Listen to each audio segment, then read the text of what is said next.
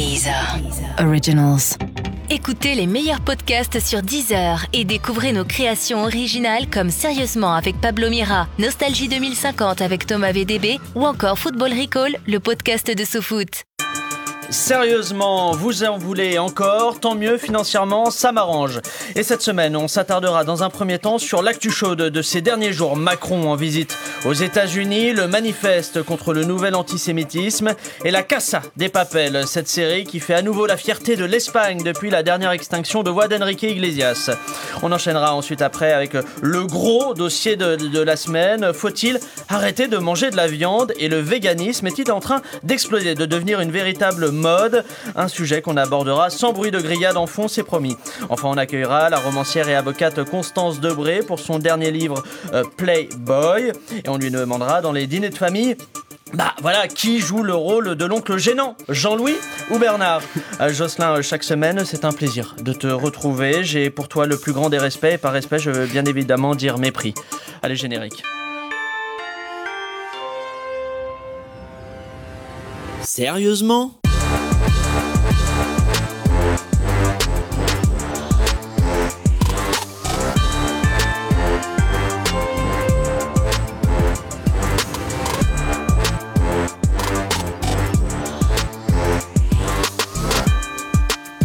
Bonjour et bienvenue dans Sérieusement, le podcast d'actu avec des blagues dedans. Alors aujourd'hui, pour tenter de vous offrir 45 minutes de, plaisir sonore, euh, trois débattistes avec moi autour euh, du micro comme chaque semaine. Et le premier, il est euh, le cofondateur du Printemps républicain. Il a longtemps été un ado à problème, mais il est revenu dans le droit chemin grâce à Pascal le grand frère et l'épreuve de l'escalade, de la vérité.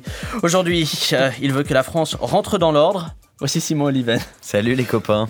Et à côté de toi, euh, Simon, elle est euh, journaliste. Elle est passée entre autres par euh, voilà, le Huffington Post ou BFM Paris. Elle est ici ce soir pour rembourser un gros prêt à la consommation qu'elle a contracté il y a plusieurs mois pour s'acheter du matériel IFI dernier cri. Voici Rania Berada. Eh, c'est dur de se renouveler hein, sur les présentations. Euh, et puis en face, le troisième des Baptistes, il est youtubeur et cofondateur du site Osons Causer. Vous l'avez peut-être déjà vu dans des films associatifs comme Fumier de capitaliste 3 ou Cannabis, l'autocar du bonheur. Voici Ludovic Torbet. Bonjour, bonjour. Ça va Wesh, wesh les amis. Ah, vas-y. merci. Bah si, mais il, il essaye de, voilà, de se renouveler lui aussi. Euh, quant à moi, je suis euh, Pablo Mira et comme l'a dit Macron sur Fox News, no chance. Et comme euh, chaque semaine, on attaque cette émission par un tour d'horizon de ce qui a fait l'actu. U comme actu. Simple, efficace. Euh, pour commencer euh, ce tour euh, d'horizon, c'est bien sûr le voyage présidentiel d'Emmanuel Macron aux États-Unis qu'on a retenu. Voyage de trois jours. Macron a, a déjà rendu visite à Donald Trump dès son arrivée. En bon élève, Macron devrait recevoir un bonbon et un cheesecake pour ses frappes en Syrie. Alors Cédric Villani accompagne le président. Alors est-ce que c'est un message adressé à Donald Trump pour lui montrer qu'il sait apprécier les, les coiffures de merde? Vous l'avez vu venir celle-ci, Simon? Euh, Malheureusement. et selon certaines sources, euh, Macron pourrait euh, ramener en souvenir un code du travail américain qui tient sur un post-it collector. Alors techniquement, qu'est-ce qu'on peut vraiment attendre de ce voyage en sachant qu'il est parti avec quelques patrons d'entreprise, euh, des trucs comme ça, mais qu'est-ce qu'on peut attendre ça, très normal. concrètement?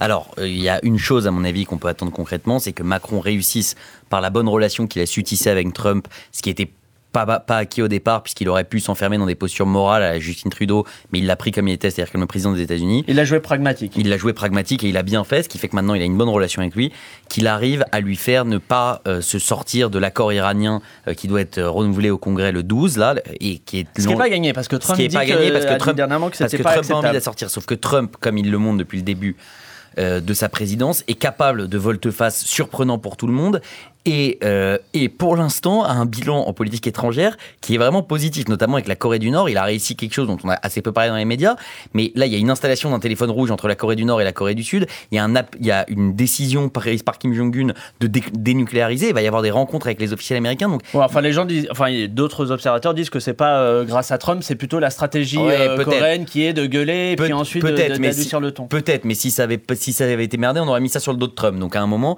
Donc Macron, je ne sais pas s'il il va va y pas arriver. que pour de la politique étrangère sur, sur l'Iran ou la Corée je du pense, Nord. je pense quand même La que c'est principalement aussi. le sujet et la Syrie. évidemment. Je pense que c'est alors évidemment après il y a des grands patrons comme toujours dans les dans les voyages officiels pour des contrats, mais j'espère qu'il réussira là-dessus à lui faire changer d'avis.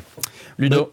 Moi, j'ai l'impression qu'il y va surtout pour euh, se faire une petite stature de bon élève des relations diplomatiques internationales. Il veut montrer que la plus grande puissance du monde, ONI, parce qu'elle a élu euh, un lunatique ou un Ouais. mec moralement instable à sa présidence, que cette grande puissance l'écoutait et comme ça, lui, il y gagne du crédit. Il supplante euh, Angela Merkel dans ça, le dis, leadership que le but, européen. c'est pas de devenir justement l'interlocuteur de l'Union européenne Exactement. Mais Maintenant ça, que- c'est bien. Maintenant que le Royaume-Uni est sorti d'Europe, en Hein plus, le, le- le- le terrain est assez fertile pour ce genre de choses. Il y va pour asseoir une stature en tant que leader euh, d'Europe, en tant qu'interlocuteur privilégié euh, pour Donald Trump. Il y va aussi pour dire que euh, ensemble, on est, on est, on est main dans la main pour, pour, pour justement déminer cette espèce de truc qui s'appelle la Syrie. Ouais. Et il y va aussi, je pense, pour lui le faire entendre raison sur le fait de rester en Syrie, parce que Donald Trump a dit maintenant. Ouais, de jouer le long terme. On a qu'on a qu'on a qu'on a bombardé et qu'il n'y a plus d'usine qui va produire des, des, des armes chimiques, on peut partir. Euh, Macron voudrait qu'il reste durablement et je pense que ça va être un des enjeux de ces trois jours de, de visite d'État. À noter aussi que c'est la première visite d'État et symboliquement c'est fort. C'est le premier euh, président à faire une visite d'État depuis l'élection de Donald Trump. Et c'est bien que ce soit chef d'État euh, français. Alors, euh, l'autre thème qui nous a intéressé euh, cette semaine, c'est bien sûr le manifeste de 250 personnalités qui se mobilisent contre le nouvel antisémitisme. Manifeste dévoilé dans le Parisien aujourd'hui en France et qui condamne donc un antisémitisme plus pernicieux, mais aussi plus décomplexé. Bref, c'est l'antisémitisme de la maturité, je crois qu'on peut dire ça. Euh, ce nouvel antisémitisme tirerait sa force des théories du complot, ce qui, ce qui est absurde, hein, parce qu'on sait tous que ce sont les, les francs-maçons et les roux qui dominent le monde. Et les reptiliens. Et les reptiliens roux, évidemment.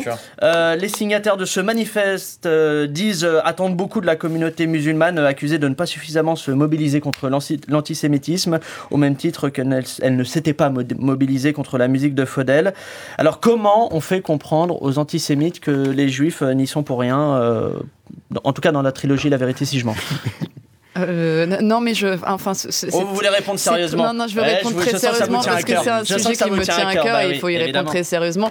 Euh, je trouve euh, cette euh, tribune ou c'est comment ils appellent ça un Un manifeste.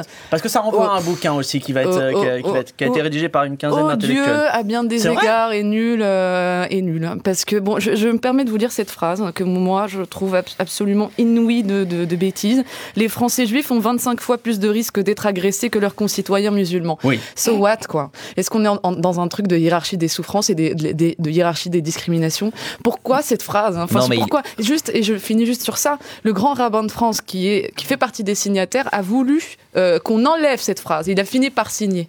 Cette phrase, elle, est, elle, elle dit des choses, mais c'est cradingue, voilà, c'est tout. Non, je suis non, je suis désolée. Non, je suis désolé, c'est parce qu'il y, a- il y a quelque chose que je sais qu'on a du mal à reconnaître, surtout aujourd'hui, s'il y a une spécificité de l'antisémitisme dans les formes de racisme, et ce qui n'est pas du tout une négation de la souffrance des autres Là, j'ai pas l'idée. Bah, il si bah, il y a une spécificité de l'antisémitisme puisqu'il est le seul racisme qui s'exprime en tout, temps- en tout temps et en tout lieu dans le monde et qui aujourd'hui en France, il est, excuse-moi, il est, le, il est le plus meurtrier. Et par ailleurs, il, s'est- il est mis sur le mais, il est mis ici en comparaison avec les membres de la communauté musulmane, enfin avec les agressions qui touchent les membres de la On parle communauté d'un musulmane. antisémitisme musulman. Oui, bah, c'est écrit euh, noir Bah, blanc. évidemment, puisque nouvelle Enfin, Ça, non, non, non, qui, qui se repose anti- sur l'islam Non, radical, mais n'est pas la même chose. bah, nouvel antisémitisme, il est évident que on, on- qu'il qu'il- qu'il en est fait le, qu'il qu'il est le fruit d'une culture musulmane en, grande partie évidemment et d'une alliance avec une culture d'extrême gauche. Moi j'ai aucun problème à, le- ah, j'ai aucun problème à le dire. Et Ah ouais, cette- complètement en raccord cette avec con- le manifeste. Ah bah le coup. complètement. Je En pense, je pense même Tu l'as est signé frustré de Je pas j'ai l'avoir euh, oui, je l'ai signé, je crois. C'est vrai Je l'ai pas encore signé. Je suis pas sûr. Mais, Mais il n'est je pas le dans signe. le Parisien, il a trop Mais je, ouais, Ça se voit là dans ses Mais je le signe dès demain et il est évident que euh, l'interpellation faite à la communauté musulmane euh, est nécessaire dans la mesure où c'est celle-ci, et je déteste parler de communauté musulmane, mais aux musulmans de France en tout cas, c'est celle-ci qui produit ce nouvel antisémitisme.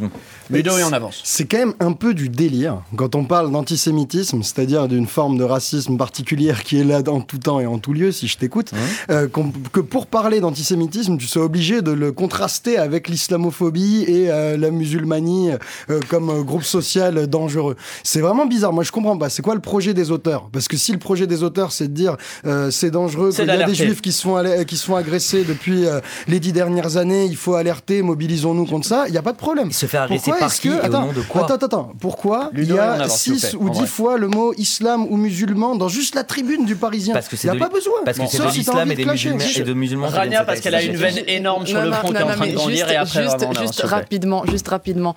Euh, dans ce manifeste, on demande euh, aux musulmans, euh, aux institutions musulmanes qui représentent les musulmans, de repenser l'islam euh, pour justement lui enlever tout ce qu'il a d'antisémite. Le problème, c'est que les gens qui s'attaquent à des juifs en France, il y a aussi un vieux truc qui est un, un antisémitisme euh, d'anthologie, enfin un truc qui existe depuis toujours. On s'attaque aux feuilles parce qu'ils sont riches, parce qu'il n'y a, a pas qu'un truc de- d'islam là- Mais tu là-dedans. crois, tu crois parce avait, que l'antisémitisme des années 30 a un lien avec les agressions antisémites En tout cas, il y a des stéréotypes qui sont Mais véhiculés. oui, il y a des stéréotypes qui sont véhiculés, qui, sont depuis toujours. On avance. Allez, je vous propose d'évoquer euh, le troisième sujet euh, chaud de cette semaine, bon, qui est un peu plus léger de fait, hein, je suis désolé. Ça contraste un peu aussi, c'est la pop culture, avec euh, la série La Casa des Papel, dont Netflix a annoncé une troisième saison, et c'est la série dont tout le monde parle, et pour la millième fois, bah, elle n'est pas française, cette série non plus, puisqu'il s'agit d'une création espagnole qui a enfin effacé le douloureux souvenir de ce qu'était Undo Stress sur M6 pour ceux Quel qui regardaient. J'adorais, moi, c'était. J'avoue, j'étais un petit peu fan de Pedro, c'est vrai. Euh, la série euh, La Casa des Papel qui a su séduire euh, le public avec son, son esprit de rébellion euh, contre le système capitaliste. Et ça fait du bien que, que les ados sans personnalité puissent porter un autre t-shirt que celui du visage euh, du Tché. Alors. Très honnêtement, j'ai commencé la Casa des Papel. J'ai pas accroché. Est-ce que vous pouvez me convaincre de regarder en me complimentant sur ma façon de présenter aussi Alors Euh, juste moi je vais parler très rapidement parce que j'ai pas encore vu cette série dont tout le monde parle. non, en bah, tu effet. sais quoi, Ludo, dans ce cas-là Parce que je l'ai vu. Voilà, je sais que, je sais que le mec tourne on à me ça. brime. Non, Mais attends, dire du mal, tu vas pas. C'est non, éternel. ça En suffit. tout temps, en tout lieu, en on tout temps et brime. en tout lieu. Non mais en vrai j'aimerais bien avoir ton point de vue sur ce parce que je sais que t'as accroché on en Alors a parlé je- il y a quelques semaines mais après moi j'aimerais parler de la Moi, je kiffe récupération. cette série parce que c'est une narration tout à fait mainstream et accessible pour la plupart des esprits. C'est un braquage un peu à la Ouais, c'est des intrigues, c'est Eleven. des intrigues classiques qui marchent. C'est une intrigue classique qui marche. Pour parler de quoi? De la spécificité du braquage des banques centrales et du rapport entre les banques centrales et la création monétaire. Et du Oui. coup, c'est un braquage un peu particulier où en fait on vole créer de l'argent. Ouais, qui n'existe pas, qui Oui. n'appartient à personne. Et ça, c'est intéressant de vulgariser cette idée en euh, la faisant passer par une narration mainstream et par euh, des rebondissements et des personnages que moi je trouve sympas. Du coup, j'ai kiffé. Par contre, bonne chance aux scénaristes pour faire une saison 3. C'est Ça, je sais pas comment ils vont faire. C'est ce que j'allais dire. Elle est un peu symptomatique de tout ce qui se passe avec les séries en ce moment où tu as des fans sur les réseaux sociaux qui se déchaînent Ah, en voulant des- absolument des- une troisième saison. Sauf qu'il se trouve que cette euh, série retombe sur ses pattes, que derrière, il faut absolument qu'il la sorte de cette banque centrale. Et on a vu ce qui s'est passé avec Prison Break, par exemple. Dès qu'on l'a sortie de cette unité de lieu qui faisait sa singularité, la série s'est cassée la gueule. Donc je pense que ça va. C'est compliqué. Bon, Euh, je veux- Simon, ah, juste un Simon, mot quand même, j'ai le euh, droit. Je crois que tu veux dire quelque chose. Je- non, mais Ça le droit parle de de banque. Eh C'est ben, juste parce avance. que c'est des banques centrales. Sérieusement Mais ouais, mais c'est comme ça, Simon. Non, non, mais t'as énormément parlé, manifeste, tout ça. Allez, euh, c'est l'heure de passer au gros dossier de la semaine. Le gros dossier.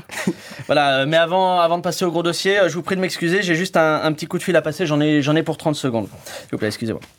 Ouais, Mamour? Ouais, ça va? Ouais, ouais, écoute, l'émission se passe bien. En plus, euh, Ludo n'a pas pris de produits stupéfiants, donc il est plutôt en, forme aujourd'hui. Mais en fait, dis-moi, je t'appelle juste, euh, c'était pour savoir, t'as prévu quoi à manger ce soir? Brocoli? Ouais, ouais. Si, si, non, ça me plaît, mais je voulais dire, euh, t'as prévu quoi de, comme viande à côté? Des brocolis Ok, ouais. Mais avec une sauce? Ju- Juste vapeur. Ouais, d'accord. Non, bah non, je suis pas déçu. Tu rigoles? Complètement d'accord avec toi, ça va nous faire du bien de, manger vé- végétarien. Allez, à ce soir, euh, Mamour, j'ai hâte, je t'aime, bisous.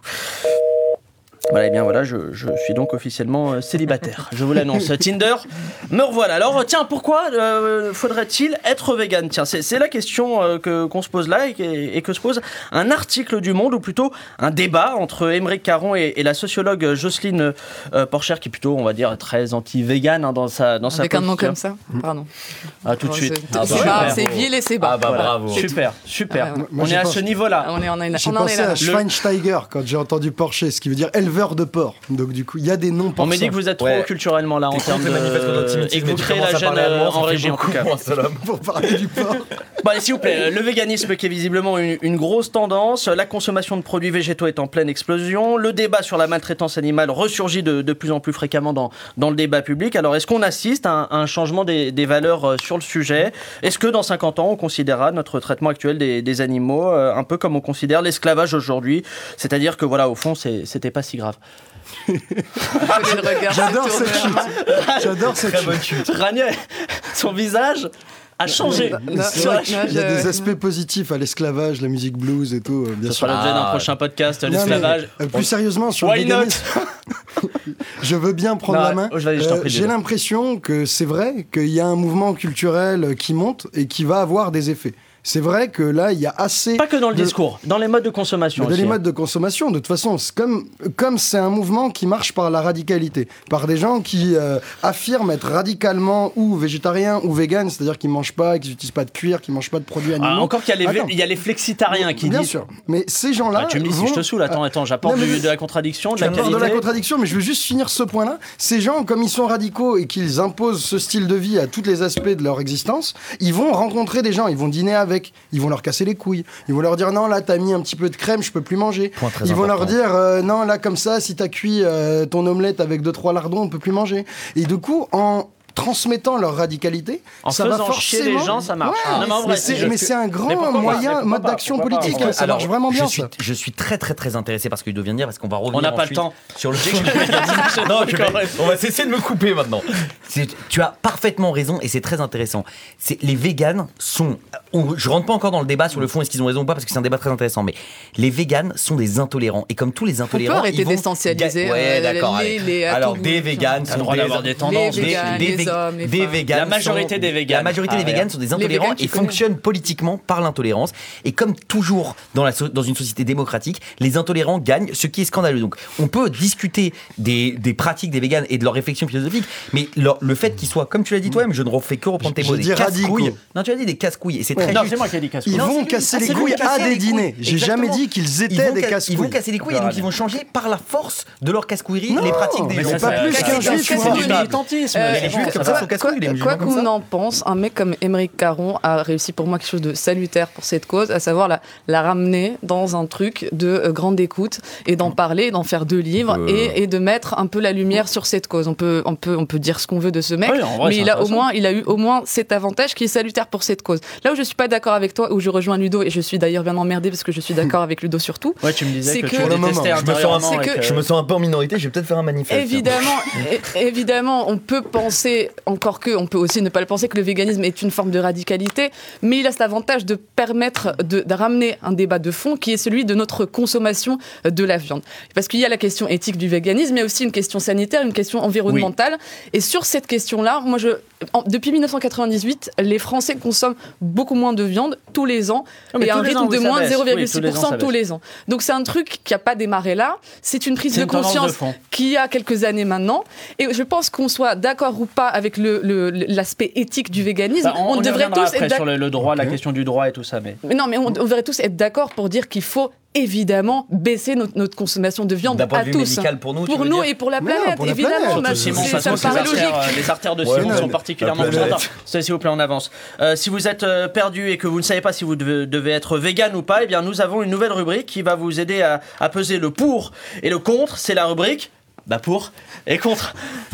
Contre. Votre voisin sera triste de ne plus pouvoir vous rabaisser parce que vous ne savez pas faire partir un barbecue. Pour, ça augmente de 50% les chances de coucher avec des personnes s'appelant Octave et Léopoldine. Contre. Le véganisme provoque des maladies graves, comme avoir de la sympathie pour Émeric Caron. Pour, ça permet de vivre plus vieux pour profiter plus longtemps d'une vie sans saveur. Contre. Ne pas manger de viande réduit la chance de réaliser des selles parfaitement moulées. Pour, l'être humain n'a pas besoin de viande pour survivre, juste du wifi. Contre. Parce qu'apparemment Hitler était vegan ou végétarien. Enfin, il était pas trop comme nous, quoi. Pour, on peut vivre heureux en se contentant de tuer les animaux sans les manger.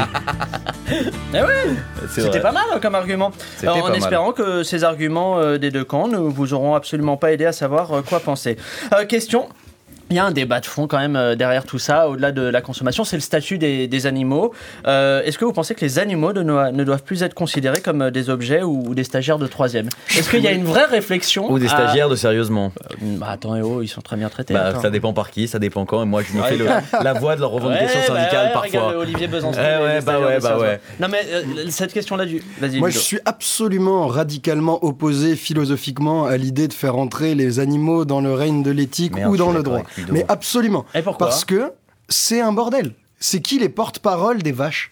C'est toi, c'est moi. C'est qui les porte-parole des criquets C'est toi, c'est moi. Ah, comment là, a- il y a- comment on fait, Ludo, comment on fait pour, euh, pour lutter contre le paludisme Comment on fait pour euh, éradiquer les chats qui butent tous les marsupiaux aux États, euh, en Australie Comment on fait pour prendre des décisions qui doivent s'imposer au nom de critères euh, sociaux, Ce que tu dis, c'est qu'en gros, si on fait rentrer les animaux dans le droit, dans l'éthique et dans le droit, on va vers des Mais problèmes de santé publique ou Non, non, c'est que c'est que. contradictoire. C'est qu'on va, on va finir par dire que les animaux ont une conscience, ont une dignité, Déjà dit. La conscience, c'est Oui, déjà dit. Mais, mais qui va leur faire dire ça? Nous, humains, selon nos propres critères, nos propres envies. Et quand je dis qu'il faut pas qu'ils rentrent euh, dans le règne de l'éthique, je ne dis pas qu'il faut On peut pas réglementer, euh. euh, qu'il faut pas réglementer les abattoirs. hein. Sans, sans rentrer dans ces débats de spécisme et d'antispécisme, euh, il y, a y quelque chose qui, qui est maintenant acté, euh, que des années, des décennies d'éthologie et de biologie nous ont app- appris, c'est que, euh, c'est que les, les- les animaux souffrent. En fait, il y a plusieurs animaux qui souffrent. sûr. Peut-être pas, Pas les moules, peut-être pas pas, tous, les mais huîtres, pas- voilà, mais il y mais a des animaux, il y a des, doués il y a d'un des système animaux de- de qui souffrent. Quand tu vois des vidéos de L214, cette association euh, Ouais, qui va dans les animaux, ouais. abattoirs et qui monte des vidéos chocs euh, dans le Tarn, euh, des, des, des, des, des- des élevages de porcs. euh, Qui sont ah, très esthétiques, qui- hein, ces très- ces vidéos. ouais, ouais, non, mais Super on, peut, on peut que, on peut que souhaiter la fin de l'élevage industriel et, la fin de ça. Je ne vois pas comment on peut être contre Je ça. suis d'accord, mais il s'agit quand même de deux questions différentes. La fin de l'élevage industriel, moi aussi, je suis d'accord. Non seulement pour ce qu'il induit écologiquement, mais en plus pour ce qu'il induit euh, économiquement, on va dire, et pour ce qu'il induit de souffrance pour les gens qui, travaillent dans les abattoirs. Parce que ce que L214 oublie de dire, c'est qu'ils font pas ça de gaieté de cœur. hein. C'est des prolos qui n'ont que ça pour bosser, et pour vivre. Donc c'est pas d'affreux salauds, contrairement à ce qu'ils disent d'eux. Mais le, il y a C'est- Ah, fa- facile non, ça comme pas- argument. non, mais- non, mais mais c'est- oui, mais la vérité. hein. Si tu veux faire un truc moment- éthique, tu fais un truc éthique. Non, mais à un moment, traiter des, traiter des gens de salauds parce qu'ils ont accepté le poste payé à 1500 à Non, c'est pas 1500 que balles. c'est pas- les gens qui traitent de salauds. Si, si, il les traite de salauds. Faut accepter Non, ce non, non, c'est par- de la radicalité, c'est toujours comme ça que commencent des causes politiques Bah pour par des gens qui sont, euh, qui sont à donf, qui, euh, qui se laissent porter, qui pensent que le l'antispécisme et le véganisme c'est le nouveau combat pour l'émancipation des esclaves. Ah, mais c'est vraiment barbares. présenté comme la révolution du 21e Oui, mais ça c'est un peu l'enrobage, c'est le papier cadeau pour que des gens y croient. que-. Vous ne le savez peut-être pas, mais, mais le végétarisme et le véganisme ne datent pas euh, d'aujourd'hui. Pour apprendre en s'amusant, car je sais que vous adorez ça, on va faire un tour d'horizon des, des grandes dates du végétarisme en France. On écoute notre rubrique Histoire de France. Histoire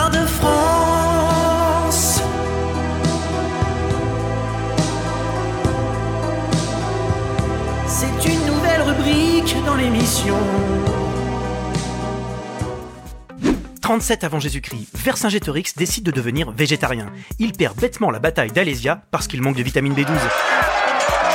8 juin 1449, proclamation de l'église végétarienne. 9 juin 1449, dissolution de l'église végétarienne sur un énorme bûcher. On l'appellera le Saint Barbecue des hérétiques. 19 avril 1688, après avoir mangé 5 faisans, 2 cerfs, 4 cygnes et une hyène, Louis XIV se sent un peu ballonné et décide de réduire sa consommation de viande. 1789, le peuple meurt de faim et réclame du pain au lieu de réclamer des entrecôtes saignantes avec une sauce au poivre. C'est le début d'une prise de conscience de la part du peuple. 1940, Hitler relance la mode du végétarisme. Et oui, en 1940, c'est lui qui décide de ce qui est hype ou pas, et les gens le suivent. Il décide aussi d'autres trucs sur les juifs, et les gens le suivent aussi. 27 décembre 1948, naissance de Gérard Depardieu, responsable à lui seul de l'abattage de 25% de la faune mondiale. L'Association internationale des amis des animaux lancera une fatwa contre lui 15 ans plus tard. 4 décembre 1971, naissance d'Emeric Caron entouré de rois mages. Il est l'élu qui guidera son peuple vegan en terre promise, chez Flunch et ses légumes à volonté. 12 mars 2014, des émeutes éclatent dans le centre de Paris pour protester contre la hausse du prix du quinoa. Octobre 2017, un steak de soja de la marque Sojasun fait la une du magazine Playboy. Mars 2018, Caitlyn Jenner, ancienne athlète devenue femme, décide de se faire greffer un utérus en graines de chia. L'opération durera 32 heures dans un bloc opératoire situé dans les locaux de la marque Naturalia. Voilà, et, et sachez que pour euh, compléter euh, cette histoire, la justice française vient d'autoriser pour la première fois le mariage entre un vegan et son animal favori, une petite gerbille du nom de Caramel. Euh, J'aimerais revenir un peu, Rania, elle est sidérée. Il y a des larmes. Mais- Il y a des larmes sur son visage. Euh, pourquoi le. C'est une question de base en vrai, on, on l'a pas évoqué. Pourquoi le véganisme euh, est en train d'exploser depuis quelques années? Là, j'ai un chiffre sous les yeux c'est 600% de véganes en plus depuis Ah, un mais an. il partait de combien? De 4. Ouais, c'est ça. Non, mais J'ai- J'aime pas trop quand vous remettez en cause. euh, Non, non, les chiffres sont les vrais. chiffres sont vrais, mais la question c'est le, de- le point de départ. Non, mais d'où ça vient? Ouais, je- d'où ça vient cet essor? Je Mais une prise de conscience, tout Non, mais d'où ça simplement. vient Ça- par je, le je veux dire, je, discours. veux dire, je veux dire un truc. Moi, je suis une viandarde. J'adore la viande. Quand j'ai une entrecôte. On est d'accord, il y a que de- des viandards moi- autour de la table. Ouais. On n'a Je- pas un seul végétarien vegan autour Non, de la non, table. j'adore la viande. Moi et aussi. spécialement la, la viande rouge. Et je peux bouffer un demi-kilo de viande rouge. Que ça On me mettra cette très déclaration sur Twitter qui est. Non, mais c'est vrai. Ça Mais il y a un truc en ce moment, je- et de plus en plus, dès que je me retrouve devant une entrecôte, bah, je, je vois fatalement un animal. Et, et ça me Mais fait non, un peu mal. Ça non, commence à me faire non. un peu mal au cul. Mais problèmes si, Mais enfin. Non, non, mais c'est vrai, je te jure que.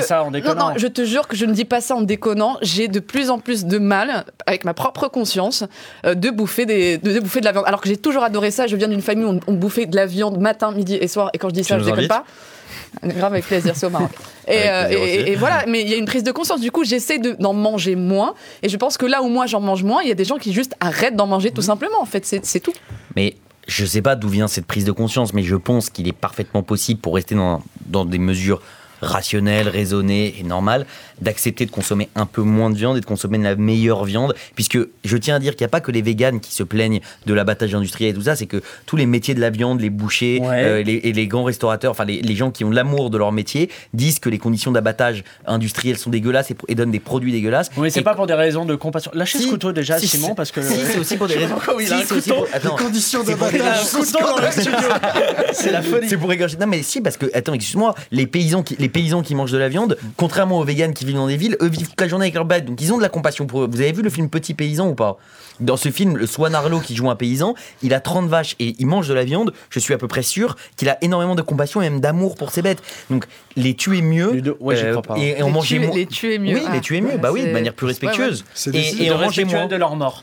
Oui, mais- Ludo, Ludo, Alors et on avance. pourquoi, pourquoi il y a de plus en plus de véganes Parce que ça bousille la planète. Et, euh, et ça, c'est un argument massu. Il y a deux arguments. C'est parce que ouin ouin, la petite biche. Ça, c'est un premier argument qui est méga fort. Mais déjà, et qui on a la, capacité de compassion et d'empathie qui Oui, augmente. Et ça, c'est très bien. Bah oui, c'est et, cool. et donc, du coup, il y a premier argument. Et le deuxième, c'est que ça bousille la planète. C'est 34% des Ça, émissions de gaz à effet de serre. Ouais, mais mine de rien, ça fait partie du Ça discours. Je sais pas si tu connais Conspiracy ou plein de documentaires à grande, à grande audience mondiale, surtout euh, dans le public éduqué, urbain, jeune que nous représentons ici Oui. ce soir. Ouais. Moi, je suis pas très Euh, ce, Et ce qui font le discours aussi, le discours. Oui, mais c'est euh, eux les véganes. C'est ok. pas, c'est Ouais, mais pas qui, Et ça euh, devrait, qui nous, inter- et ça devrait interroger politiquement Mais sur le fait mais- que ce soit eux. Mais c'est pas grave, tu vois, qui étaient les chrétiens, euh, qui étaient les, les- les sectes par toujours, euh, enfin par souvent, des élites urbaines, euh, diplômées, jeunes, en rupture avec leurs darons. C'est, ça arrive très souvent dans l'histoire culturelle de l'humanité. Alors- Donc voilà pourquoi il y en a, il Alors, faut les écouter. Même si ce mouvement est en pleine expansion, on remarque que dans certaines régions rurales, les véganes sont de moins en moins nombreux euh, chaque année. Euh, nous nous sommes demandé euh, pourquoi et ce que nous avons découvert va vous étonner. Reportage. Jean-Philippe est chasseur, ou plutôt il l'était, car suite au visionnage d'une vidéo contre la maltraitance animale, Jean-Philippe et ses amis ont changé leur fusil d'épaule. Jean-Philippe, qu'est-ce qui vous a décidé à renoncer à la chasse? Bon, on s'est rendu compte que les animaux ressentaient la douleur, la peur, le stress. On n'est pas des monstres, donc on a préféré arrêter et se mettre à la chasse aux véganes. Mais euh, les véganes aussi ressentent la douleur. Ouais, ouais, ouais, mais bon, eux, ils sont tellement casse-couilles. euh. Grâce à un flou juridique, Jean-Philippe a le droit de chasser le vegan, surtout là où il prolifère, les centres-villes de grandes agglomérations. Ici, c'est un bon spot, il y en a partout. C'est que ça se reproduit vite, ces saloperies. Alors nous sommes à proximité d'une supérette bio, c'est bon. Euh, Jean-Philippe marche en tenue de camouflage avec son fusil. Il jette des graines de quinoa rouge pour attirer les véganes et... Oh, là-bas, regardez Il y en a un beau avec sa courge butternut. connaissez les avantages à l'antique rail Eh merde, je l'ai loupé. Le vegan essaye de s'enfuir mais sa musculature atrophiée par le manque de protéines ne lui permet pas de distancer Jean-Philippe. Petit, petit, petit, petit, viens voir, petit.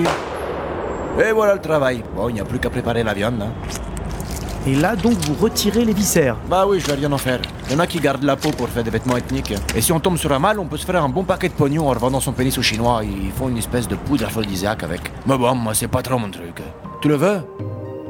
Si pour l'instant la chasse aux véganes reste une activité bon enfant, le braconnage massif pourrait rapidement mettre à mal ce nouveau loisir très plébiscité. Ici Patrick Garriguette, à vous Paris. On me dit que la voix du journaliste part vraiment beaucoup trop dans, les aigus. Euh, question, et puis après on va avancer vers un, petit jeu, un petit jeu euh, sympathique. Est-ce que vous pensez qu'aujourd'hui la, la seule raison qui empêche les gens de devenir vegan très concrètement, euh, c'est qu'ils détestent les véganes? Hmm, en partie, mais il faut en côtoyer. Hein, moi, je pense que c'est plutôt les habitudes culturelles de la viande. Et il y en a qui sont profondes dans notre pays, puisqu'il y a des endroits où il n'y a rien d'autre qui pousse à part des prairies. Et donc, on pourrait rien faire du Cantal ou rien faire des, de la Haute-Lorraine à part cultiver, à part y faire pète des animaux. Donc, du coup, il y a une partie culturelle. Et l'autre partie, c'est euh, le- la hamburgerisation du monde et les supermarchés et la viande industrielle qui s'est développée partout. Simon, je sais que tu voulais parler, mais tu ne pourras jamais rien Mais dire de mieux que ce que vient de dire Mais Ludo. si, donc, euh, si, je veux juste dire. Non. Ah Alors, là là. regarde, écoute, écoute. Non. Tu vois, allez, allez, c'est le moment. Je euh, suis Simon. Merci. Je suis tiens, tiens, on va lancer le hashtag euh, Je suis euh, Simon Oliven. Allez, euh, s'il vous plaît, je vous propose euh, de passer à notre grand jeu. C'est le moment euh, du quiz This is the quiz. C'est notre quiz. Répondez au quiz. Moi, je trouve que c'est toujours le meilleur moment de l'émission. Moi, j'adore vos lancements. Allez, s'il vous plaît, pour euh, ce jeu, écoutez bien, on se concentre. Je vais vous proposer des espèces animales ou des animaux célèbres. À vous de me dire si ces animaux méritent d'être mangés ou s'il faut les, les épargner. C'est simple, c'est un peu cruel, mais, mais oui, mais on est en Jean-Vincent 2018. Placé. Non. Oui. Attends, ouais, c'est hyper méchant.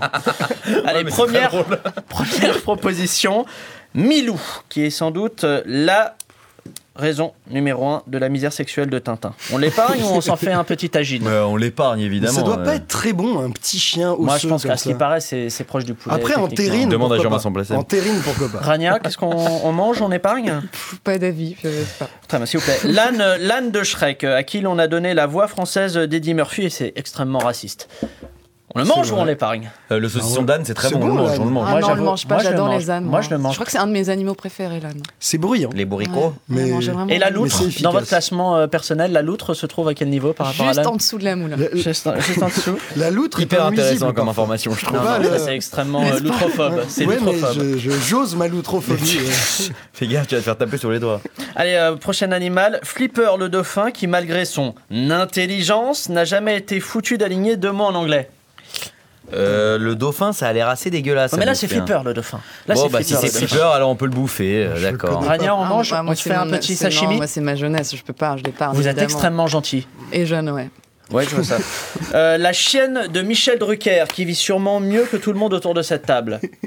En, termes de pouvoir d'achat, on est sur un truc assez Ah, Je élevé. voudrais être elle, carrément. On parle de Bernadette Chirac J'ai aimé, j'ai aimé, j'ai aimé cette réponse, Ludo. Euh, non, mais ça a l'air mauvais, un chien. Propose-moi un truc bon, je te dirais directement oui. Bon, alors, attendez, je vous propose les pigeons de Paris qui chient sur les bancs. Du coup, euh, on est obligé de manger notre sandwich debout. Ah putain, tu les bouffes, à mon avis, t'es t'es mal pendant une Ça- semaine ça parce a qu'ils doivent avoir de la saloperie. Ça- mais ça doit À pas être si mauvais, hein, vu que ça se bouffe. Il y a des Non, espèces de pigeons qui se bouffent. Oui, je suis d'accord. ouais, Mais euh, à mon avis, nous, on projette, euh, on projette ce qu'on sait qu'il bouffe dans le pigeon. Mais est-ce trouves- que la viande a vraiment un mauvais goût? Je ne sais pas. Non, la viande de pigeon, c'est bon. Mais tu trouves pas que les pigeons parisiens ressemblent un peu à Laurent Fabius?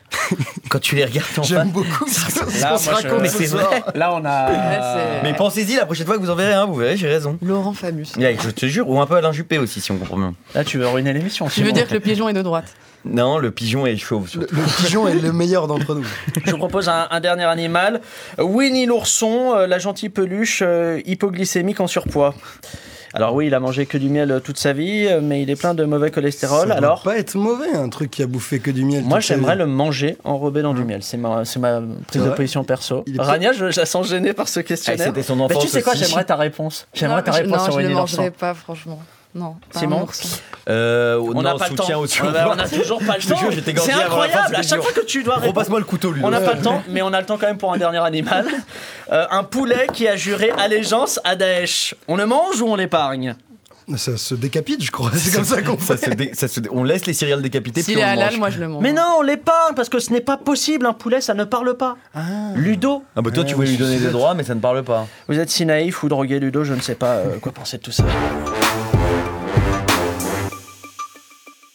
Allez, on passe à la dernière partie de cette émission. C'est le moment de la promoterview. 50% interview, 50% promo, c'est la promoterview. C'est une interview avec de la promo pour que les invités accepte de venir. Constance, on la joue carte sur table hein, dans le jingle, là, franchement. Et pour cette euh, promo interview, eh bien, on accueille, vous l'avez entendu, Constance euh, Debré, alors avocate, ancienne avocate ou pas? Toujours avocate. Toujours avocate et romancière qui a sorti il y a quelque temps euh, Playboy euh, chez Stock. Et, je vous propose de vous lire un extrait qui résume bien ce premier roman. Alors, c'est page 21, euh, ouvrez les guillemets. On marche un peu, on va au café. Voilà. Euh, bonjour, bonjour Constance. Bonjour. Non mais je trouvais que c'était bien euh, symbolique. Bon alors la première, euh, première question que j'ai Constance, c'est pourquoi tu es homosexuel C'est ma toute première question. C'est la promoterview, tu vois. C'est- c'est- non mais elle est légitime la question parce qu'elle dit que c'est une bonne question. Donc Ouais, j'ai, je fais mon interview avec les questions que Constance me file dans le bouquin. J'ai pas de réponse. C'est vrai ou pas? Il y a Ah bon, pas J'écris des livres. L'ennui, le mal-être, c'est pas une, une pas, des réponses? En tout cas, c'est en tout cas c'est assez amusant d'être homosexuel. Bah, c'est pas mal. C'est déjà pas mal. D'être hétéro aussi, je tiens à le rappeler. Non, mais tant mieux. Pour tous ceux qui nous Hein écoutent. Non mais en vrai vous vous êtes posé la question de, de, de, de- parce que le bouquin porte évidemment pas que sur ça. Alors moi j'ai du mal à le résumer le bouquin en vrai parce qu'il y a quand même pas mal de thématiques qui se croisent. Mais le fait de vivre son sa sa part d'homosexualité à partir de 40 ans, c'est l'un des thèmes majeurs. Mais après, il y a aussi la bourgeoisie, l'ennui, euh, la famille, le caca. Il y a plein d'autres euh, thématiques Ça c'est ça. moi qui dis ça. Mais moi, je me disais, c'est quoi vraiment ce, ce rapport à, à l'homosexualité? Vous êtes posé la question des raisons ou pas? Oui, un des sujets du livre, qui est le point de départ à partir duquel j'ai mis d'autres choses, euh, c'est effectivement un truc qui m'est arrivé, que, qui, qui m'a euh, passionné, euh, qui est ce passage d'une vie euh, et hétérosexuelle, hétéronormée et finalement assez classique à, euh, à l'homosexualité qui euh, a changé mon regard sur, sur un certain nombre de choses et qui a fait bouger aussi le monde autour de moi. Qu'est-ce que ça a changé euh, dans, dans votre vision des non, choses? D'abord, c'est un événement considérable. Ouais. Voilà. Et c'est quand même, euh, je crois que je suis pas forcément la seule euh, à, à aimer qu'il se passe des choses, voilà, à attendre un événement dans la vie. Alors, si c'est heureux, euh, c'est mieux que quand c'est malheureux, euh, mais c'est ça qui nous sort de l'ennui. Là, euh, dans le genre, c'est pas mal comme événement. Mais est-ce que c'est une sexualité qui change ou c'est une prise, une prise de conscience d'une part de sexualité qui avait à l'intérieur de vous? Je suis désolé, hein, c'est un peu technique, mais on est sponsorisé par Philosophie Magazine aujourd'hui, donc je suis obligé de. Écoutez, oui. euh, Enfin, On si- peut envoyer un CD à n'importe quel moment. hein. Si la question est chiante, on peut. On passer aux questions des chroniqueurs. Très bien. Je, je- moi, je fais pas du tout, du tout cette lec- lecture de votre Ouais. livre. Moi, je, j'estime que c'est pas du tout de la découverte de l'homosexualité. Ou je pense vraiment que c'est une histoire de femme qui a toujours voulu être un homme avec beaucoup de pouvoir. Et je peux vous citer énormément de passages où vous le dites. Et ça commence dès la première page. Vous dites. Vous dites, euh, ça m'avait flatté comme un mec qu'elle soit mannequin. Et puis vous poursuivez, dix pages plus tard, vous dites, il y a même une sorte de cravate bien phallique qu'on appelle un rabat et que je tripote Mm. pendant les audiences. Et puis ça, ça c'est, c'est ça. Et puis elle, enfin, il y, a- il y a énormément d'exemples, je pourrais vous Bien citer. sûr, oui, oui. Mais parce qu'il y a quelque chose, je crois, de, de très, euh, euh, de très amusant aussi quand euh, j'ai, que j'ai, que j'ai euh, exploité, euh, ex- exploré et exploité dans le livre, à, euh, à s'essayer. Hein, di- différent de ce qu'on est et, et l'homosexualité permet de s'essayer un peu différemment euh, parce qu'autant l'hétérosexualité vous pose dans des rôles euh, l'homme et la femme c'est assez à peu près net Ouais. euh, autant l'homosexualité, les choses sont moins nettes. Et donc, on peut aussi jouer un peu ou s'essayer à être un garçon. Et ça, c'est quand même un truc génial et quand et on a été une fille toute sa vie. Alors, est-ce qu'on peut passer de l'analyse euh, psychologique qui est partie intégrante de ce roman et qui, euh, sur lequel moi j'ai pas tellement. euh, C'est mis- pas que ça en plus. hein. Non, c'est pas que ça, justement, je veux passer à autre chose. Parce qu'il y a quand même aussi une dimension sociologique et politique du roman, qui est, à mes yeux en tout cas, plus intéressante et sur laquelle je voudrais revenir un peu.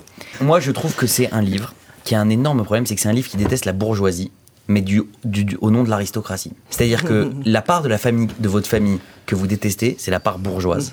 Et vous, celle la part de. C'est la part de, de la, la partie la de part son de, père. de votre, de votre père et de votre grand-père, surtout pour lequel moi j'avais le plus grand respect, mais vous apparemment non, mais bon, c'est pas grave, ça limite. Mais et la part de la famille que vous, que vous embrassez en réalité, c'est l'aristocratie, mais l'aristocratie dans toutes ses composantes, y compris sa composante décadente, on va dire, et, euh, et festive, c'est-à-dire détachée complètement des normes bourgeoises. Et en ce sens, qui se vit beaucoup plus proche euh, des, des marginaux. D'ailleurs, vous faites un lien entre ça et que, pour reprendre une formule de Marx assez classique, et qui s'applique très bien dans ce cas-là, vous mettez une claque, à- non pas à votre grand-mère, comme disait Marx, mais à votre grand-père. C'est-à-dire que vous, vous critiquez la bourgeoisie et ses normes et ses codes, alors même qu'elle n'est plus une force sociale aujourd'hui. On du est sur France avec vous, Culture. Mais pas du Mais, tout. euh, Allez-y, hein, je vous en prie. Euh, J'ai pas fait une analyse et, euh, sur ce que je pense de ma famille. À un moment, effectivement, j'imagine un dîner où je, où je leur balance un certain nombre de choses pour m'arracher à ça. Parce que il se trouve Oui, vous parlez du poids. non, non, mais c'est euh, tout ça, c'est- c'est c'est- c'est tout simple. C'est qu'il se que quand on a, euh, il se trouve que voilà, euh, j'ai le nom que je porte et qu'on me ramène toujours à ça en me disant c'est super et je connais. Bon, enfin oui, enfin est-ce qu'on peut parler d'autre chose deux secondes? Et puisque je sais qu'on va toujours m'y ramener, et à un moment je fais comme Cyrano, je vais dire je vais en parler moi et puis je vais dire allez vous faire foutre et puis on va passer à autre chose. Moi, c'est pas pour faire ma, ma féministe à deux balles, mais je pense que vos mots, on l'aurait, les aurait mis dans la bouche d'un homme, ça aurait fait scandale. Vous dites quand même cette phrase que je trouve inouïe. Vous dites, je comprends les violeurs. Ah là, et puis, je- vous êtes, vous êtes, ça. vous êtes sur quelque chose de. Ouais, hashtag je comprends mais- les violeurs hein, sur Twitter. Non, non, mais je, moi, n'aime juste pas- pour je- finir. Je n'aime pas, j'aime les mauvais sentiments en littérature. Voilà. Moi aussi, c'est. Attends, bah, s'il je suis pas répondre sur ce Ouais, truc-là. je pense que c'est hyper important. Et, je, et, je, et je, je fais une grande différence entre l'imaginaire et le réel. Et si la littérature n'est pas là pour explorer l'imaginaire, c'est-à-dire la part du réel qui est là, qui est constante dans nos pensées, mais qui ne se euh, ne s'exprime pas en acte, je ne sais pas à quoi elle sert. Si elle dit on est tous gentils, tout va bien. Euh, les haines familiales, on va pas les exprimer. Ce sont là, des livres qui me tombent des mains. À Attends. partir du moment aussi où je choisis de faire de l'autofiction et de parler à la première personne, la dernière chose que je voulais, c'était me présenter uniquement sur un, sous sous un jour absolument charmant, euh, facile, qui était, tu vois, je suis une, une gentille euh, petite Debré, effectivement, qui devient homo. Ça, ça n'a aucun intérêt.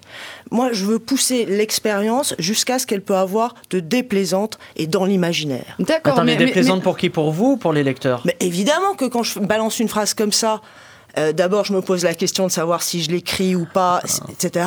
Mais je le mets parce que parce que c'est ce qui est le plus déplaisant. Bien sûr que que, que toutes les, les pires pulsions m'intéressent. Je veux dire, j'écrirais pas si ça m'intéressait pas. On peut revenir sur le point essentiel qui vous dit du mal du rédacteur de la Constitution de la 5ème République, quand même, enfin. Mais elle a le droit, elle a le droit, elle a pas envie de sacraliser, elle en a marre de la sacralisation, Mais- c'est normal, mais- arrête toi aussi grave. avec ton truc. C'est normal. Qu'est-ce qu'il y a Mais non, c'est pas normal. On peut s'engueuler avec son grand-père, elle même s'il elle est l'a vu dans le quotidien. avec le- 5e de la Constitution. Mais elle l'a vu. c'est magnifique. C'est le plus grand texte qui a été Elle donné à l'a vu dans des transmis par la trucs. voix du général de Gaulle. Enfin. Elle l'a vu dans une baignoire avec le zizi à l'air, c'est Eh tout bah ce que oui. j'ai à dire. Bah oui. Non, mais vous vous Mais c'est offusquez une de chance. quoi euh, que je dise que que- qu'il a qu'il qu'il Qu'il avait une bite, en bite fait conne de ministre. Mais non, Non, justement. On peut vérifier Ouais. sur Wikipédia, Je suis c'est sûr toute que- la famille de Bray a Comme une tous les gaullistes, il devait forcément être très bien membré d'ailleurs. Mais Moi, j'ai hâte de lire votre prochain bouquin euh, parce que j'aime. Enfin, moi, c'est un truc qui me qui me qui me m'intéresse. On va la c'est perdre, que elle va vous- jamais vous revenir. alliez peut-être investir un peu plus du côté de d'une sexualité un peu plus queer et que vous vous défassiez de l'hétéronormativité Pardon, qui on peut affleure encore beaucoup dans définir, s'il vous plaît C'est ce que je pense. On peut définir la sexualité queer et après je me balance un jingle. Ouais, je vais pas la définir en sans la sexualité queer. c'est- Prochaine émission, sexualité mots, queer. Tiens, allez, vas-y, allez. Je fais de la littérature pour la faire de la politique. Sérieusement? Allez, sérieusement, euh, on remballe, euh, c'est terminé Simon, Rania, Ludo, euh, j'ai aimé Simon, votre il était pas là. présence. euh, on l'a coupé dans le. Pardon. Je, te- je prendrai des morceaux d'autres émissions et je te rajouterai au montage. Euh, J'ai aimé votre présence dans, dans cette émission en tout cas, même si j'aurais encore plus aimé si, que ce ne soit pas de manière euh, rémunérée. Euh, quant à vous qui, qui nous écoutez, le prochain numéro, bah, c'est mercredi prochain. Et bien en attendant, ne vous prenez pas trop au sérieux. Allez, bisous.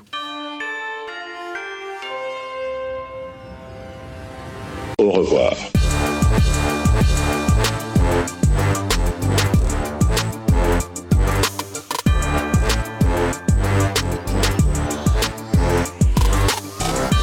Ouais, là après, on- à la fin de l'émission, on a toujours 2-3 minutes pour dire du mal de Rania. À n'importe, tu peux dire ce que tu veux à propos de Rania, des attaques physiques, Non, moi, je des attaques euh, racistes, islamophobes.